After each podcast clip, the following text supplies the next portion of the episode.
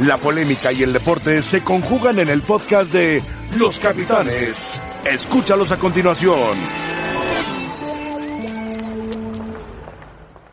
Estabilizar al equipo.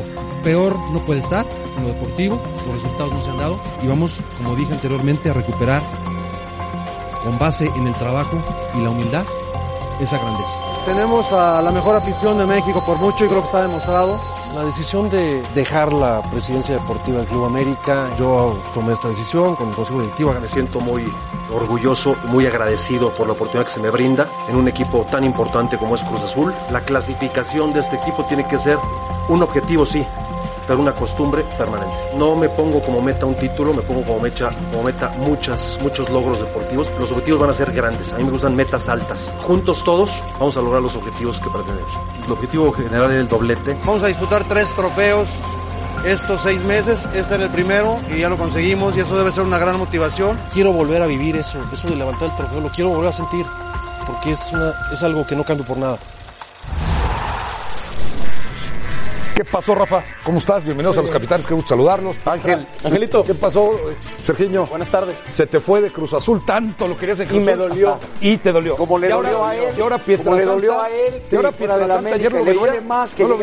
Echa confeti y echa Pero es que serpentinas y con, está con encantado. justa razón, ¿Por qué? claro. Porque hoy es el mejor directivo que tiene el fútbol. No lo oculto. Pero no dijo que el equipo más Si me traes importante- confeti, lo echo ahorita. ¿No, lo- no dijo que el equipo más importante era el América? Pues, es un profesional y llega a equipos grandes, pues ya es su tercer equipo. Yo grande. felicito a Ricardo, me da mucho gusto, ¿eh? No creo que te dé Pero, gusto, pero, pero está bien. como que siento que están muy entusiasmados todos, Deberían pensando que la cosa va a cambiar. Deberían estar. Pues es parte del cambio, ¿no? Pero no se necesita un buen entrenador y no se necesita jugadores. sí, pero este es Pero también un buen directivo, ¿no, Rafa? muy buen primer paso. No, digo, eh, muy buen primer indudablemente, No es ni siquiera que sea el complemento. No, no. Yo diría que, que por ahí empieza el, el- el tema para estructurar. el- Claro. Exacto. Ahora, Exactamente. ¿qué tiene Porque que digo, sí queda cl- clarísimo que en presencia de Jorge Vergara era Jorge Vergara el que tomaba todas las decisiones. Mira, mira, Rafa, presidente de La América. presencia ya de como presidente del equipo, o dueño del equipo, a Mauri, a mí me parece que a Mauri sí hace bien en delegar, Sí. porque, digo, ah, finalmente se ha declarado, no, no que sea alguien antifútbol, pero pues es alguien que tiene en su vida prioridades por encima del fútbol. ¿no? Mira, Como presidente del de- cine y de la música, o no sé. De América, Rafa, presidente de América, luego directivo de Cruz Azul, título de Copa y Supercopa, lo que consiguió con América, cuatro títulos, dos de Liga y dos de CONCACAF, director eh, deportivo de la selección eh, para el Mundial de Brasil del 2014, ahora con Guadalajara. A ver, les pregunto, ¿qué es lo primero que tiene que hacer Ricardo Peláez? Y ya empezaste como, como maestro cada vez que ¿Por qué, Rafa? Ya no. hacer preguntas. Ah, pues te las tengo que hacer, de eso se una trata, porque tú vas a tener buena tiene respuesta, Rafa. enorme Pero ¿qué es lo primero que tiene que hacer? enorme capacidad como director deportivo y lo ha demostrado. ¿Qué es lo primero que tiene que hacer? Pues tratar de definir para él cuál va a ser más o menos la configuración, si se va a quedar Tena, si no se va a quedar, ya empezaron a soltar nombres, entonces se desconoce cuál, cuál sea, que la intención de él, sobre todo por el antecedente que, que más reciente que fue con Cruz Azul, que él llegó para trabajar, hizo más o menos un buena, buena empatía con, con, con este Caiciña, pero a final de cuentas no, él terminó por reconocer que bueno, cuando él llegó estaba Caiciña, ¿no? Él quizás hubiera elegido otro técnico. Que lo que no se entiende es por qué lo ratificó. Me parece que es uno de los errores de Peláez en la gestión Que de no Cruz lo Azul. dejaban, dicen que no lo dejaban eh, correrlo por la liquidación Sí. tan alta que tenía. Ahora, este Yo es- creo que él hubiera cambiado Este es el mucho reto tiempo más sí. importante que tiene Ricardo Peláez en su carrera, más que Eh, la selección, más que la América, que cuando no, llega a la espérame, América es que todos han sido andaba flojón. retos muy Azul. importantes. Cuando llega a la América, el América era un, un desastre, un desastre. Y él llegó, pues eh, eh, ahí es en donde empezamos a considerarlo el directivo del fútbol mexicano, porque yo creo que es el mejor. Habiendo otros muy buenos también, como es Garza, por ejemplo, en, en No, como Tigres, fue Miguel Ángel Néstor Garza. de la Torre en Claro. su momento, Sí, la verdad, un buen directivo. claro.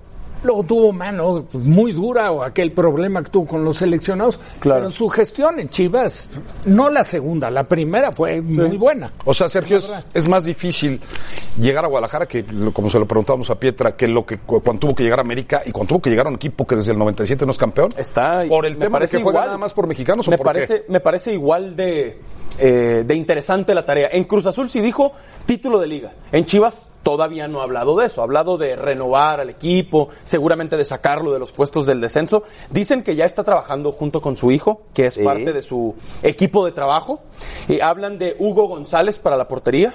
Elías Hernández. de Víctor Guzmán en el ataque. Elías Hernández, Alvarado. otros, y JJ Macías No, pero JJ Macías les va a dar la lana. a regresar a Chivas y a mantenerse en el Guadalajara. Pero van a recibir 15 millones de dólares Que la lana JJ vendría de los derechos de transmisión en Eh, Estados Unidos. Es que, es que los derechos de transmisión actualmente pues no se transmite Chivas allá. no ha podido negociar Y- como quiere Exacto, y al siguiente año ya está lo de los derechos de transmisión y también la renovación acá, entonces de ahí saldría dinero. Suena Pero tú piensas que las televisoras le Víctor van a Guzmán. ofrecer mucho a Guadalajara cuando lleva cinco torneos No, sin sí, clasificar. sí, Sí, perdóname, es Chivas. popular, ¿Y por qué no se arregló este torneo? No, no, no, no, no. Bueno, ellos No. ¿no? habrían puesto su cifra muy alta para las televisoras. Chi- Chivas te negociando. representa negocio. Pues no, Perdóname. no Seguro. eso, ¿eh? Yo, yo, Últimamente. yo sí creo que deportivamente tiene un grado de dificultad mayor que cuando llegó a América. Cuando llegó Miguel a América estaba, pero hundido el equipo. Sí. Estaba la lista de transferencias, había 18 jugadores Eran casi todos, transferibles. sí. Se quedaron todos. Incluso la Jun, que era el más cuestionado. Se quedó el Rolfi Montenegro, se quedaron todos.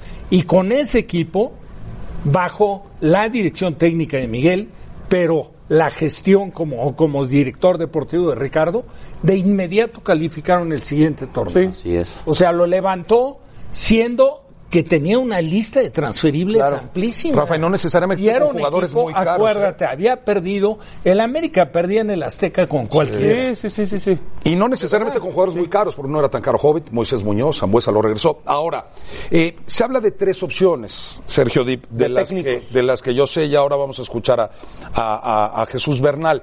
Pero el tema es, Luis Fernando Tena se va a quedar y ahora Dicen que con no, Jesús. que es un hecho que, que Tena se va. Es que O sea, ¿tú crees que si calificara, se va. que no va a calificar? Eh, Por eso. No, no. Yo creo que se va a ir. Justo por eso. Eso lo pienso de fuera. Ojalá le fuera muy bien al flaco. Correcto. Pero la lógica es pensar que va que, que no va a calificar. Y O que sea, para mí el equipo no califica, Ajá. por supuesto. Y entonces matemáticamente tenga. Sí, pero además, si ya se reunieron con Alonso, que es una de las opciones, no es la máxima, pero es una de, no quiere decir que Tena no se va a quedar. A Ya empezaron a tener reuniones con técnicos, ¿no? Vamos con Jesús Bernal, que desde temprano estuvo en ESPN AM, con el tema de la práctica de Chivas, que Se arrancó muy metió a temprano. Verde Valle, muy bien. Ahí se metió a Verde Valle. Jesús, eh, primero saludarte con mucho gusto. Te preguntamos, y aquí lo analizábamos, ¿se va a quedar Luis Fernando Tena?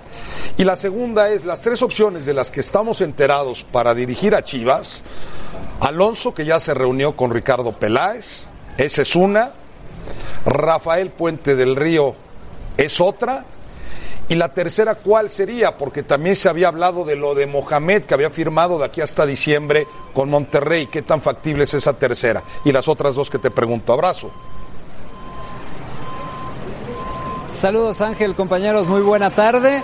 Eh, bien lo mencionas, ¿no? El tema de Tena es sumamente complicado porque el plan estaba ideado desde un principio para que Ricardo Peláez tuviera la libertad de elegir quién será el próximo director técnico. ¿Por qué digo esto? Porque Mauri ya sabía que iba a traer a alguien para ocupar ese puesto de dirección deportiva.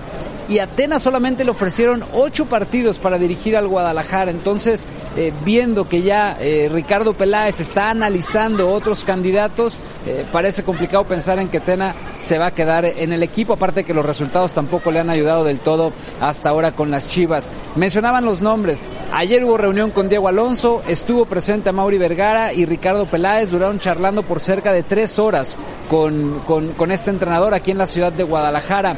En el caso de Rafael Puente del Río, en su momento Ricardo Peláez lo quiso llevar al Cruz Azul, pero las circunstancias no se dieron para que pudiera llegar.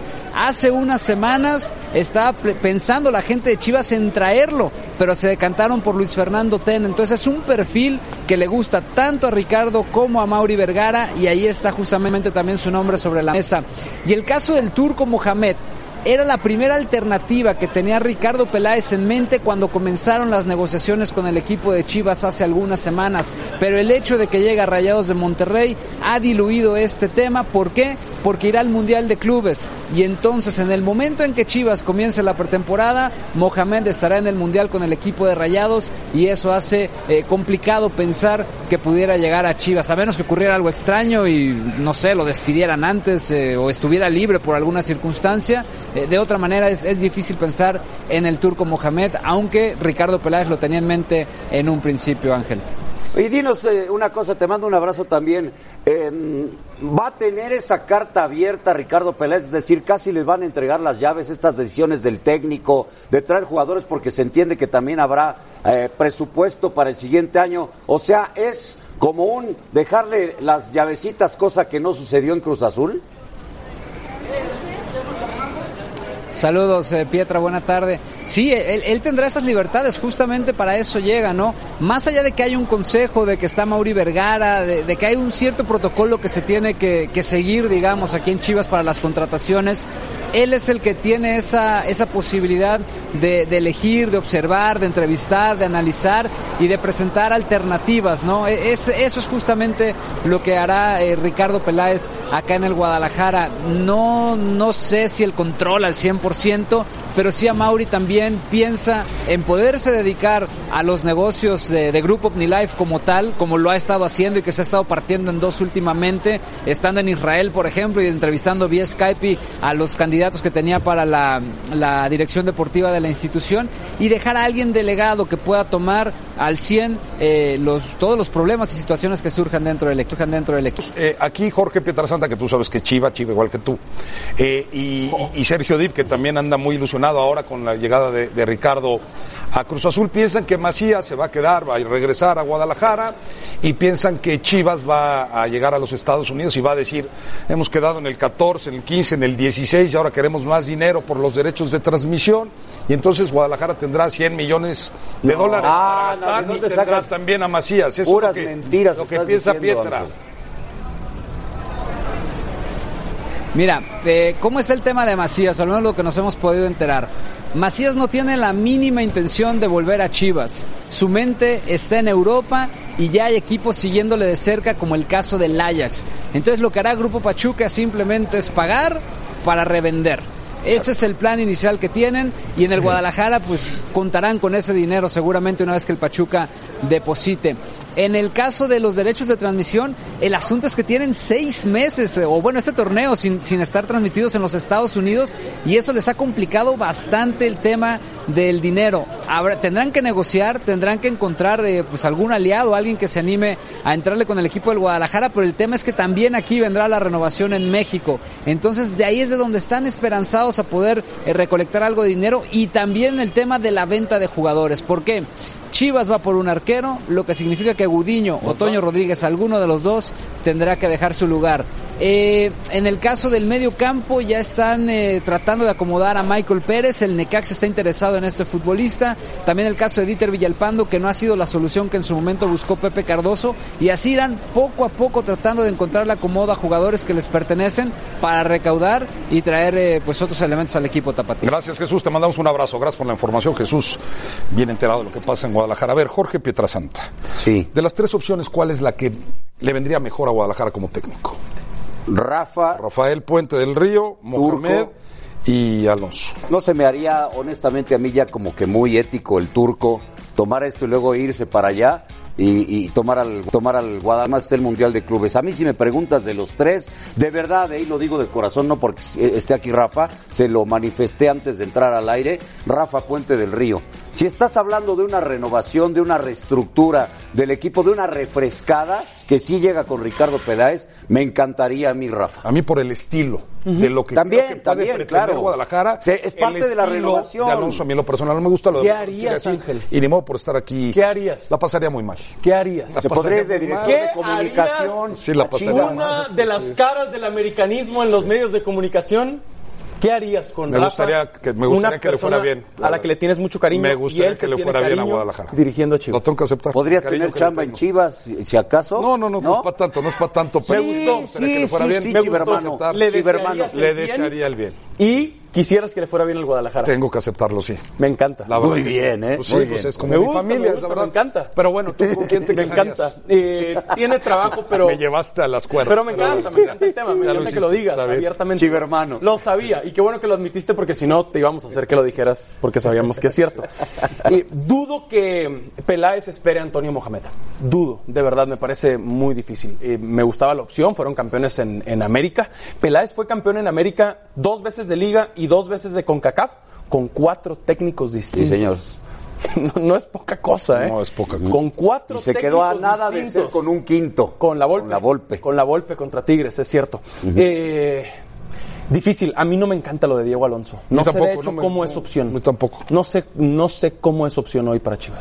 Rafa, Lo que pasa eh, es que a para Diego- ti las opciones. A, a Diego, la verdad, terminó por quedarle grande el tema de Monterrey, por la exigencia que había, el antecedente. Exacto. El, el antecedente era bastante bueno, ¿eh? Con Pachuca hizo un muy Ah, buen no, trabajo. sí. Fue seguro. campeón. Campeón de Liga campeón. Hay, y que- de hay que respetar como quiera que sea el trabajo de todos en su momento. Sí. El caso, el caso del turco está recontraprobado. De acuerdo. Y me parece que aventaja a los dos, a Alonso y por supuesto a Rafa, por su currículum. Sí, su trayectoria. Sin embargo, siendo realistas, eh, llegó al equipo con la intención no solo del Mundial de Clubes, de calificarlo a la liguilla. No arrancó como quisieran porque terminó empatando de local con Chivas. Correcto. El equipo sí mostró un rostro distinto, sobre todo la primera media hora. Creo que después le complicó para mi gusto un poco el físico y se acomodó Chivas y le hizo un buen partido y a final de cuentas terminó dejando en el camino dos puntos que le pueden costar para no De meterse. acuerdo, de acuerdo. Pero si se mete a la liguilla, por supuesto descarta a Chivas. Yo también creo. sí. Porque aunque firmara por ocho partidos, que eso lo sabe el turco y la directiva de Monterrey, si el turco se mete a la liguilla y va al Mundial de Clubes, lógico va a renovar el contrato. Y no creo que se cantaría por Chivas, teniendo el plantel y sobre todo teniendo el cariño que tiene la gente de Monterrey. Cierto. Y en el caso de Rafa, se los digo abierta y clara, el primero en estar enterado, si le hubieran hablado, sería yo, Y no. por la relación que tengo con mi hijo. Yo no tendría ningún empacho en decir, en la mesa donde trabajo, si le llamaron por teléfono, va a sentarse a platicar, no ha recibido absolutamente ninguna llamada. Pero lo que queda claro, Rafa, es que, sí es del gusto de Ricardo Peláez. Lo dijo aquí cuando trabajaba. y Ricardo, No, digo, lo ha dicho siempre, de la capacidad de cono- y Rafa. Rafa conoce perfecto a Ricardo. Claro. Y Rafa, cuando salió Ricardo, porque es el estilo de Rafa, no buscando trabajo, pero Ricardo ni siquiera estaba en otro sitio. Le habló por teléfono para decirle, oye, pues, sabes qué, qué pena lo de Cruz Azul, pero bueno, pues, seguramente te va, pa- te va, va a, surgir algo interesante porque has de- demostrado capacidad de sobra. Qué especial. Eso es todo. Ahora, que, es- que esté como candidato, bueno, pues qué bueno que esté el nombre. Claro. Pero Pues- que yo, sinceramente, y lo digo eh, de verdad, de, auténticamente, no ha recibido absolutamente No, no. ninguna- No, sería ni las- por entorpecer negociación ni nada. No, ha habido no, nada. no, Son no, las- Al contrario, eh, y me daría mucho gusto. Por supuesto, Por supuesto, que lo tomen en cuenta. Claro, claro. Ahora, yo creo que aunque está en desventaja, a lo mejor un poco en parte por la experiencia de ambos, pues también tiene, tiene ya sus logros, ¿no? Es una buena, es una buena opción también, por supuesto. Rebe, ¿cómo estás? Qué gusto saludarte. ¿Cómo te va? Muy bien, muchísimas gracias Angelito. Te saludo con muchísimo gusto al resto de la mesa de los capitanes, a todos ustedes que nos acompañan. Y vámonos a cambiar tantito el tema. Los vamos a invitar a participar en nuestra encuesta del día. Hágalo en arroba ESPN Capitanes. Ricardo Peláez levantará a las chivas, sí o no. ¿Ustedes qué piensan? Que sí, la mayoría estar de pareja, ustedes, ¿no? Lo dijo bastante bien. Ah, que caray, no. yo pensé que iba a estar más pareja. Yo digo que Ah, sí. sí. Va, va a haber, sí. yo creo que va a haber más cis que nos. Va a haber Pues muñequeo. hay que darle la vuelta, ¿eh? Porque A votar. 80-20 ahorita. Chiva hermanos. Gol del Madrid A para todo votar, esto. Muy bien. Bueno, nosotros nos vamos a una pausa, volvemos para platicar y es que el Atlético de San Luis está en espera de la sanción que le impondrá la Liga MX por lo sucedido ante Querétaro. Nosotros le informamos al volver a los capitanes. Quédense con nosotros.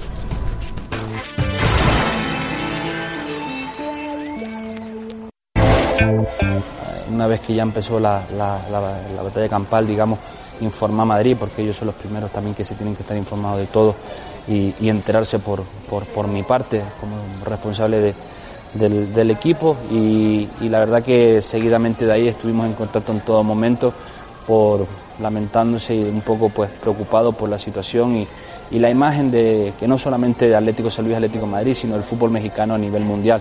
¿Consideras que faltó seguridad tanto de los órganos de gobierno municipal, estatal, así como de la seguridad privada del club para este operativo que se armó? Fallamos todos en conjunto, principalmente yo eh, como responsable del club creo que eh, fallamos por nuestro lado, es algo que no se puede permitir en un partido. Eh, llegar a esos extremos de, de batallas campales. ¿Cómo proteger en ese sentido a la afición o cómo darse cuenta también ustedes de que, bueno, había un riesgo inminente de que esto pudiera haber terminado en lo que pasó ayer? Por desgracia, pues hay una pequeña minoría que, que va lo que va. Eh, a lo mejor esto ya estaba planeado desde que salió el calendario, no es algo que, sepamos que es nuevo, sino ya tiene una historia detrás.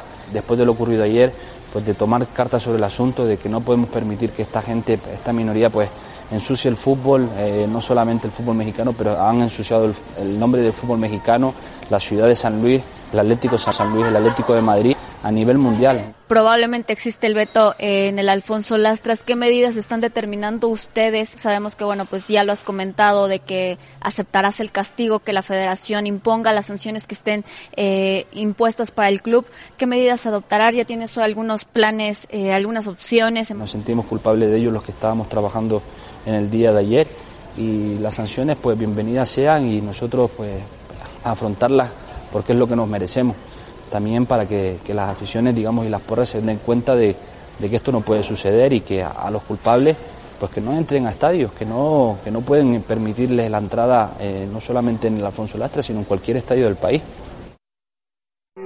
Bueno, las palabras del presidente de San Luis, que por cierto, Sergio, uh -huh. también anunció ayer estuvo en fútbol picante, claro. anunció que también tomarán medidas drásticas cuando se dé a conocer cuál es la determinación de la comisión disciplinaria. Uh -huh. Por lo pronto yo me enteraba, el siguiente partido de San Luis es visitando a León, sí. el que sigue recibiendo a la América, que por cierto lo transmitirá y es bien. Muy bravo. Parece que sería en León también. ¿Es suficiente el castigo con vetar a la plaza o tendrías que jugarlo en otra plaza a puerta cerrada? Por ejemplo, en León a puerta cerrada. ¿Cómo no, tendría que ser? Yo no, yo no vería con malos ojos a puerta cerrada en San Luis. En que, que, ellos no tengan que hacer un viaje, que preparen su semana normal, que vayan al estadio y que no haya gente, pero que no quede ahí. No puede quedar en eso y en multa, solamente en lo económico. Tenemos que aprender de este fin de semana porque si no va a volver a suceder como ya ha sucedido antes. Y muy bien, Marrero, se nota que San Luis es una institución seria con el respaldo del Atlético de Madrid. Bien manejado. ¿Los conoces bien? Leyeron, sí. leyeron hoy lo, lo que ha sucedido con dos filiales del Atlético que les quitó, ¿eh? uh -huh. una, una en Francia, ¿eh? Con un equipo que luchaba por conseguir el ascenso, uh -huh. y la otra en la India. De hecho, él estuvo en la India. Bueno, eh, le él ha abierto estas estas o sea, ese aval que tenían filiales, esos dos claro. equipos para uh -huh. ser filiales se los quitó Atlético de Madrid pues estuvo en desacuerdo con ciertos. Ah, sería una pena ah, claro. que después de todo el esfuerzo que se ha hecho para tener como quiera que sea una filial en México, o sea, que, que esté el interés del Atlético de Madrid, que es un equipo de reconocido mundialmente sí, sí. en apoyo para una institución en México, que por incidentes de estos barbajanes, de esta sí, bola de, digo, ya no sé ni cómo inadaptados, inadaptados, oye, que te echa a perder todo eso. Claro. Pietra, te lo han preguntado porque estuviste sí, ahí, estuviste sí, en la transmisión, estuviste en la narración, lo viviste muy de cerca, pero para ti, ¿qué? porque se habla de medidas drásticas por parte de la Comisión Disciplinaria en el castigo, y también seguramente algo va a decir hoy la gente de San Luis, ¿qué tendría que pasar? No, eh, mira, para empezar, yo ayer estuve en fútbol picante también sí. y le pregunté directamente a Marrero, ¿qué sanción crees que merecen? Y él así abierto dijo, el veto al estadio y la sanción económica. O sea, es lo que ya están esperando. Yo pensaría que inclusive vayan más allá y que ya no se juegue en San Luis esta temporada. Les queda América y les, les no, queda no Necaxa. Correcto. No, yo creo que no, sí. sí. Rafa, los no, fuera. Sí, perdóname, pero, pero, no están midiendo con la misma vara. Pero, no, espérame, pero, pero es también... Pero es, es que, no hay trata... algo, estoy de acuerdo, Pietra, pero y exentas de responsabilidad Querétaro, No, Rafa, pero No, la no, plaza era, que provocaron pero la realmente plaza era gran parte Luis, de la batalla fue, Pero, fue- pero fue, fue acá la barra de en el estadio. Y a mí puede sonar mucho a que, como dice el mismo Marrero, se planea desde el principio y ya saben qué va a pasar. claro que y sí. voy y hago todos estos desmanes para que te vete en tu estadio, porque es el clásico, no se llama el clásico de la Sí, que de 57. clásico no pero tiene nada, la verdad. Por la Bueno, cercanía ellos- de la ciudad. No, Rafa, espérame tantito, El estás allá y de No, no, verdad yo- que se vuelven no, locos, Yo sé ¿eh? que es muy bravo. el Muy bravo. Pero te voy a decir, aquí el problema, Pietra, y yo te escuché a ti, a, a Gómez Junco, a Mario Carrillo, desde que arrancaron los partidos, que no estaban tomando las precauciones que correspondían. Así es. Lo dijiste claramente. A primera división. Para llegar al, al estadio había complicaciones que deberían de tener mucho más controles. Entonces, todo de una u otra forma derivó en este partido que hay una rivalidad y que no tiene justificación para ninguno, y yo digo Pero que lo- para ninguno de los clubes. Pero Bueno, sí me brinca que no. que se refiere Ok, a sí. aficionados. Nada más me, me brinca que, que Dos opinas que no deberían de ser dos. Para Yo mí mínimo que tienen sí. que ser dos partidos. Para mí. Entiendo lo que dice Rafa de la gente de Querétaro también que está involucrada, pero hay que tomar deci- decisiones ya drásticas porque si no se mide con la misma vara, el siguiente castigo pues, será también de un partido y de un partido porque no se le dio dos o tres al anterior. Bueno, Evitas vámonos la entrada con de la barra del Sí, equipo de. San Luis. las También. cabeceras las deben Pero de no- evitar con las barras. no Bueno, en esta temporada. Joel Morales, ¿cómo Que ya estás? no haya. Lo suspendes dos años. Saludarte si hay también problemas es en Veracruz. Ellos son el problema. Estás en el hotel donde en teoría algunos futbolistas se presentarían hoy, ya son cuatro del primer equipo, siete en total de Veracruz, para el asunto de las controversias. Hoy juegan contra Lebrijes y parece, que por cierto lo tendremos a través de ESPN, que será no a puerta cerrada, pero que solamente podrán ingresar aquellos aficionados que tienen bono, que son abonados. Venta al público en general no lo hay. ¿Cómo estás, Joel? ¿Cómo te va? Buenas tardes. Hola Ángel, ¿cómo estás? Buenas tardes, saludos para todos en la mesa. Mira, eh, me gustaría eh, comentarte eh, un poco qué es lo que pasó el día de ayer con los jugadores. Se presentaron a entrenar muy temprano, todos lo mismo, sin dar alguna declaración a los medios de, comunicación. Eh, ellos siguen tratando de, de que esto se resuelva lo más pronto posible. Mucho se hablaba que Álvaro Ortiz estaba en Veracruz, que, que estaba eh, con los jugadores. Él no estaba acá en Veracruz. Lo que te puedo decir, Ángel, es que se reunieron por la noche, alrededor de hora y media, dos horas, eh, en un hotel en Boca del Río, donde hablaron con los abogados de la Asociación Mexicana de Futbolistas. Ahí estuvo todo el plantel de Veracruz, incluyendo eh, los, los cuatro, hoy confirmados tres, que, han presentado la, la controversia. Al final algunos elementos sí optaron por, por salir, eh, quizás donde los pudimos observar a, varios de ellos, y otros se salieron del hotel por los elevadores de servicio. Carlos Salcido, Melitón, Leobardo López, ahí también los abogados, ellos no salieron, eh, digamos, por la puerta principal del hotel. Hoy muy temprano, de nueva cuenta, en el hotel donde la ubicación la puso la misma Comisión de Controversias, se presentaron Sebastián Rodríguez, Abraham González y Lampros Contogianis. Estos tres son de los que han eh, metido sus controversias que se hicieron presentes ahí en, en este hotel. Después, de igual manera, intentamos, eh, vamos, ni siquiera con cámara, ven la cámara y, y prácticamente corren, siguen sin dar una postura, sin dar alguna declaración a los medios de comunicación. No volvieron a concentrar, hoy juegan al- a las 7 de la tarde ahí en el Luis de la Fuente, el Pirata, y bien lo has mencionado, será un partido exclusivo para los que tienen abono del Tibupaz. Ellos solamente eh, podrán accesar a este encuentro. Es quizás, digamos, un premio que está haciendo la directiva, porque lo que mencionan o la postura que tiene eh, la que encabeza Fidel Curi, que ellos simplemente están con estos eh, aficionados porque desde un principio se la jugaron por Veracruz y son los que realmente quieren esta institución. Aunque hay versiones, Joel, que dicen que es para ahorrar también en el tema de seguridad y tal como están las situaciones. Eh, ¿Hasta cuánto eh, va a estar la, la Asociación de Futbolistas esperando que se presente con las controversias? O sea, a lo mejor pasa un día, dos, pasó la semana y, y- y no hay más futbolistas que presenten la, la controversia. Esa es una. Y la otra también es preguntarte si tiene hoy algo pactado el futbolista de Veracruz al inicio del partido de la Copa. Igual, un minuto de no moverse. En fin, ¿sabes algo? Si se han reunido para planear algo. Sí, Ángel, ¿van a protestar? Sí, vamos, solamente la incógnita es si será solamente un minuto, si serán tres. el equipo de Alebrijes, de hecho, eh, con un par de jugadores, ellos saben que, que quizás quieren seguir con esta protesta, pero te repito, tendríamos que esperar hasta el, hasta el momento, hasta el silbatazo inicial, por aquello de, de la mala comunicación, ¿no? Como ya lo, han- lo han mencionado algunos eh, elementos de Tigres. Por lo menos yo te puedo asegurar, Ángel, que gente de la Asociación Mexicana de Futbolistas van a estar un par de días más acá en Veracruz, esperando que bueno, que los demás jugadores se decidan. Lo que, lo que quizás intenta en estos momentos el jugador es hacer una queja en conjunto. Eso es quizás lo que, lo que están preparando, lo que están buscando para que este tema que, que a muchos ya los tiene quizás hasta un poco desgastados, desconcentrados. Ayer hablábamos con jugadoras de, del equipo Veracruz femenil que también eh, tienen quizás ese miedo. ¿Qué es lo que va a pasar con la franquicia de, de Veracruz? Hoy se habla eh, eh, que hasta le pueden desafiliar al equipo, que pueden quedar fuera del torneo.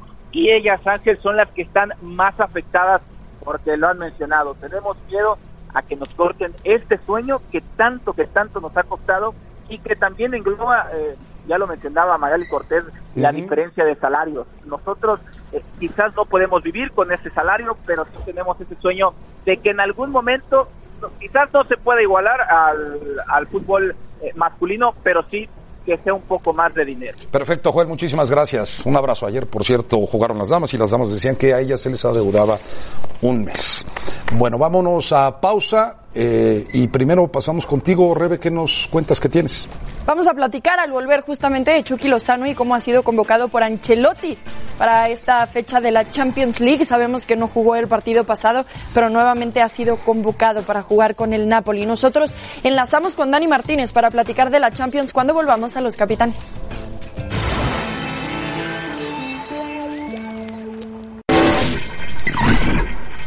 Bueno, el Atlético de Madrid contra el Bayer Leverkusen, Rafa, Héctor Herrera, desde el inicio jugó los 90 minutos y ganó 1-0, le costó trabajo al Atlético, ¿eh? Sí, gol de Morata. Y, y ya fue más o menos faltando como ocho minutos pues sí, para que terminara el partido. Bastante, bastante parejo el partido. Sus complicaciones el Atlético de Madrid para poder encontrar eh, alguna situación de gol esta que veíamos en pantalla con una, una reacción Hay una desviada, ¿no? También. Era, era posición adelantada, ¿eh? no de Herrera, pero sí de Diego Costa y se había sanción. ¿Cómo viste Héctor Herrera, Pietriña?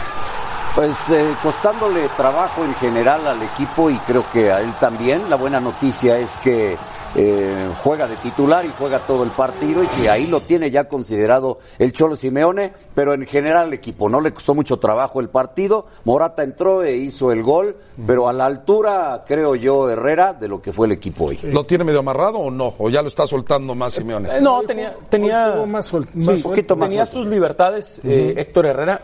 Qué bueno que gana al final el Atlético de Madrid. Él juega los 90 minutos y se estaba complicando el juego. El Bayer Leverkusen es un buen equipo. Sí, cómo tiene, no. tiene buenos eh, futbolistas en, en todas las líneas. Adelante, eh, Kai Havertz es un joven alemán muy talentoso. Karim Belarabi lleva mucho tiempo ya en la organización. Eh, es un buen equipo el del Leverkusen, aunque la Juve les metió tres. Bueno, vamos con Dani Martínez para que nos cuente qué pasa con Lozano, que no estuvo en la convocatoria del partido del fin de semana, que estuvo ahí, el que sí estuvo fue Pietrasanta en la transmisión, después de lo que había pasado con Lozano en el partido que tuvo la selección de México ante Panamá. Dani, un abrazo, qué gusto saludarte. Van a enfrentarse al Salzburgo, ¿qué tanta chance tiene Lozano de jugar? ¿Cómo te va? Hola Ángel, qué gusto saludarte. Yo creo que sí, que eh, sobre todo tiene oportunidad incluso de ser eh, titular. Luego del descanso forzado por aquel golpe con el que eh, llegó eh, al primer entrenamiento del Napoli, a su regreso de la convocatoria con la selección nacional mexicana, llegó con este golpe, pero inmediatamente pudo entrenar. Lo hizo primero de manera diferenciada, luego se sumó rápidamente al grupo y el entrenador no lo convocó para eh, el partido de la Serie A ante el Verona. Eh, allí eh, se pudo recuperar, tuvo, tuvo esta oportunidad, luego se ha entrenado regularmente. Eh, se lo preguntamos a Fernando Llorente, su compañero, eh, uno de los que puede ser su compañero de ataque, y nos dijo que había entrenado muy bien, que estaba en óptima forma. Se lo preguntamos en rueda de prensa a Carlo Ancelotti eh, y nos dijo no solo que estaba bien y que estaba entrenando de manera óptima, sino que además piensa que él puede dar, Irving Lozano, su aporte importante en este partido. Por lo tanto, eh, la respuesta a tu pregunta es eh, sí, eh, Lozano va a tener oportunidades y sobre todo en un partido ante el Salzburgo en el que va a encontrar espacios casi con seguridad. Es un equipo muy joven y muy atrevido. El Salzburgo puede aprovechar espacios, meterse entre líneas, hacer su juego. Es una buena oportunidad para Lozano que creo va a ser titular ante el Salzburgo. Vuelvo contigo entonces, Ángela, a los estudios de los capitanes. Gracias, Dani. Bueno, pues ojalá pueda tener actividad eh, Lozano. En la Champions ha sido importante y para el Nápoles ha sido importante. Muy importante, sí llegó con este golpe. De hecho, eh, tampoco utilizó de inicio a Mertens. Se entiende que los va a poner a los dos para este partido. Arrancó con Milik el partido pasado, le funcionó. Porque regularmente arranca con sus delanteros de otras condiciones, ¿no? Yo creo que los guarda para. ¿Qué para este diferencia, partido. tú que estuviste en el partido, bueno, ya has estado en los partidos de, de- de Nápoles, en la mayoría de los que hemos transmitido, ¿qué diferencia le encuentras al equipo italiano cuando juega Lozano y cuando no juega?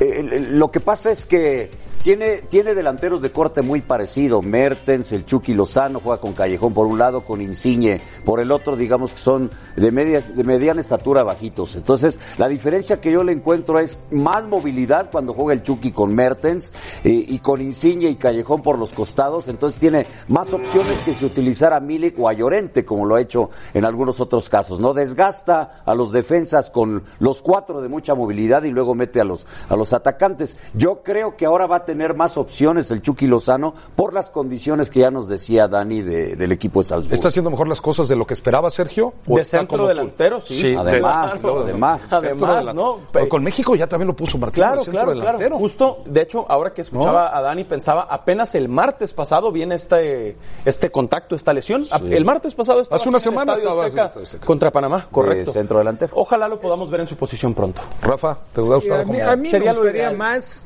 en su posición, Por eh, no en la que está jugando. Sería lo ideal. Y, y de hecho, a mí me parece que se ha descompuesto un poco el funcionamiento del Napoli. El Napoli lo veía mejor las temporadas anteriores que en el arranque de esta. Principalmente en el partido que jugaron de visitante, un partido que fue Con el Torino, bastante malísimo. Sí. Raro, ¿eh? Sí, sí. Porque este equipo es de mucha propuesta.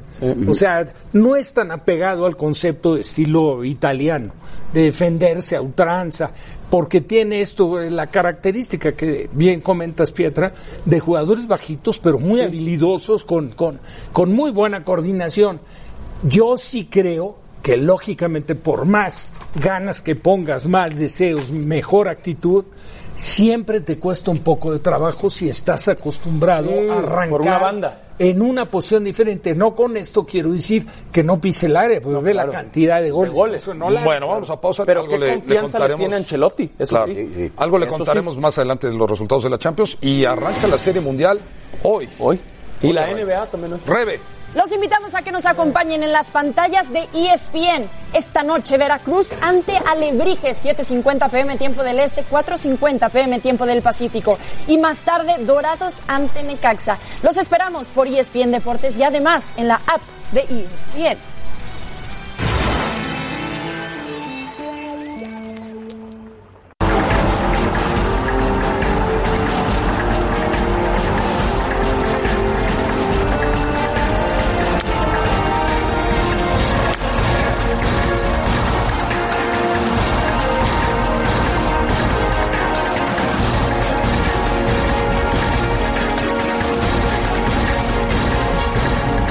Momentos cruciales, en esos momentos donde necesita este equipo un batazo, ahí está José. Una salvajada de batazo.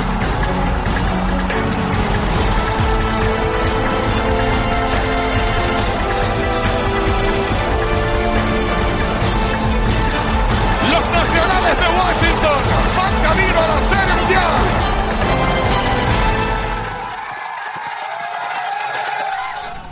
Tapita, qué gusto saludarte. Arranca la Serie Mundial que por supuesto tendremos por las pantallas de ESPN. Muchos ilusionados con los Dodgers, otros tantos con los Yankees, pero lo que hizo Washington tiene muchísimo mérito. Dejó fuera primero a los Cardenales de San Luis y lo que hace mm, Astros de Houston desde hace rato, siendo quizá el mejor equipo de las grandes ligas, con un eh, cuadro de picheo extraordinario, con muy buenos bateadores. ¿Qué esperamos, Tapita, hoy en Houston y qué esperas de la Serie Mundial? ¿Qué tal Ángel? El gusto siempre será mío. Pues un dulazo de picheo. Se supone que aquí están los mejores lanzadores, abridores en esta serie mundial desde el 2001, cuando en aquella ocasión los Yankees perdieron ante los Arizona Diamondbacks de eh, Johnson, de Kurt Schilling, estaba con los Yankees Roger Clemens, estaba Andy Pettit. Es decir, aquí tienes a tres ganadores potenciales de Cy Young, si ya incluyo a Garrett Cole, que es un hecho que lo va a ganar por los Astros, más Zach Greinke, más Justin Verlander, que va a tirar el día de mañana por parte de los Nationals, todos lo sabemos. Hoy va a lanzar Max un lanzador que ya tiene tres de esos trofeos en su vitrina, pero al que no le ha ido tan bien como en temporada regular en la postemporada. En estos playoffs ha estado prácticamente impasable, pero su efectividad es de 3.35 a lo largo de 11 partidos de playoffs que ha disputado. Y por otro lado, pues va a ser interesante ver si ese, esa rotación de abridores de Washington puede con la artillería de los Houston Astros, porque todos hablamos del picheo. De hecho, los Astros no batearon en la serie de campeonatos, su promedio fue abajo de punto 200, ganaron a punta de jonrones, hay que decirlo, pero en algún momento van a despertar. Aquí tenemos a las dos rotaciones con más ponches en toda la temporada regular, algo que prácticamente hacía un siglo que no se veía. Así que esta debe ser una serie mundial con buen picheo, pero con unos astros que saben, y me lo dijo José Altuve cuando ganaron la serie de campeonato, que si no ganan su segundo campeonato en tres años, habrá sido un fracaso. Si lo ganan, va a ser considerado uno de los mejores equipos de la historia, porque además lo hicieron con la receta de sus granjas. El núcleo de estos jugadores viene desde las ligas menores y eran los que perdían 100 partidos cada año cuando llegaron a la gran carpa. Tapita, eh, eh, los expertos suponen que va a ganar Houston y los que no somos expertos también lo suponemos. Pero ¿qué sería más sorpresa? ¿Que la ganara Houston en siete partidos o que la ganara Houston en cuatro? Yo creo que sería más sorpresa que ganara en cuatro partidos. Hemos estado hablando del picheo. Este equipo de los Nationals está aquí porque eliminó al mejor equipo de la Liga Nacional, los Dodgers. Después fue y limpió al equipo de San Luis, que también era favorito sobre ellos. Vienen desde la ronda de comodines. Houston tendrá que hacerse valer de todas sus armas y no creo que esto vaya a ser una serie de cuatro partidos. Perfecto. Tapa, te mandamos un abrazo, estamos pendientes de tus reportes y por supuesto de la transmisión a través de ESPN. Rebe, qué paliza le dieron ayer a los Jets, ¿no? ¡Qué paliza! Estaban como los del Veracruz, parece que no se habían presentado. Pensé que me ibas a hablar de los vaqueros. Los vaqueros estamos muy contentos de ganar una Sí, Filadelfia. sí, Estamos ahí. pensé. Vamos a Fácil. enderezar el, el- el rumbo. Bueno, vamos a hablar de lo mejor de la NFL al volver a los capitanes. Ramiro Pruneda, voz autorizada de la NFL, está en estudio con nosotros, así que volvemos.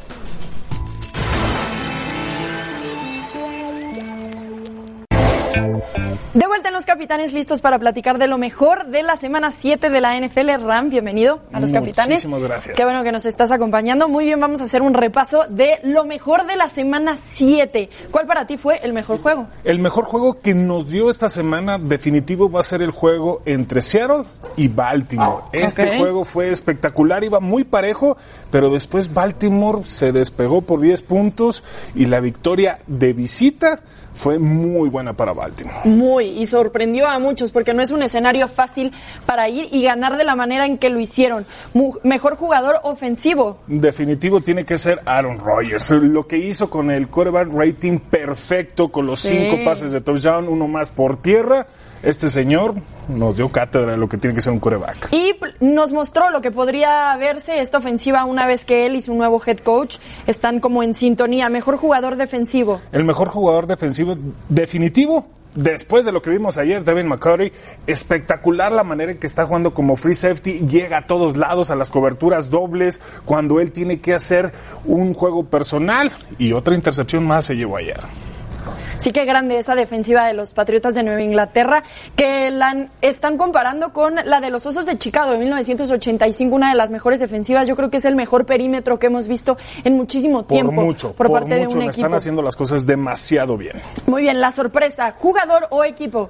La sorpresa tiene que ser Arizona, con Kyle Murray. Llevan tres victorias de manera consecutiva. Este novato está aprendiendo a jugar en la NFL y junto con su head coach, King Kingsbury, también están haciendo las cosas muy bien. Están encontrando esa receta y poco a poquito, calladitos, ya llevan tres victorias de manera consecutiva. De acuerdo. Y la decepción, jugador o equipo. Atlanta con Dan Quinn, definitivo, están siendo digo, una decepción desde aquella derrota del Super Bowl ha sido una resaca que no han podido salir de ahí, ya van para el tercer año, no encuentran un coordinador ofensivo que pueda entender y explotar este, potenci- eh, este potencial ofensivo y en la defensiva sin pies ni cabeza. Esta ha sido la decepción del año por mucho. Sí, desde que se fue Kyle Shanahan les ha costado mucho trabajo a esa ofensiva y Dan Quinn, sin duda, está en el asiento caliente en su puesto como Así head es. coach. Ra, muchísimas gracias por Muchísimas acompañarnos. gracias. Nosotros los invitamos a que nos acompañen en Monday Night Football, los Dolphins ante los Steelers. Lunes a las 8 pm tiempo del este, pero los esperamos desde antes a las 7.30 en NFL esta noche. Todo esto por ESPN Deportes.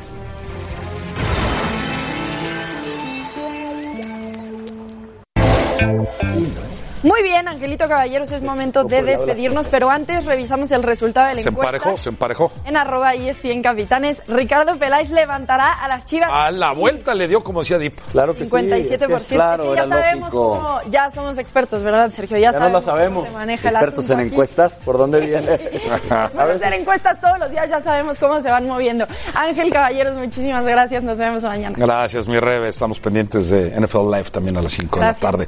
Algunos resultados antes de despedirnos. Bueno, ya está ahí el resultado de la encuesta. Ricardo Peláez levantará Chivas. Dicen que sí. Ahí están, mira, hay resultados que la verdad ya Al medio la pena. tiempo. ¿eh? Ah, ya le dio City- la vuelta el, el City ya le dio la vuelta, Qué ya normal. Ganaba, Normal. ganaba el Atalanta de visita. Y la Juve está perdiendo con el Lokomotiv. Bueno, vámonos, Sergio. En Turín y en Manchester. Y el Madrid sigue ganando. Ganando en ah, Gol de Tony Kroos. Gracias, Sergio. Gracias, Pietrito. Gracias. Rafa. Gracias a ustedes. Buenas tardes. Dos penales del culo.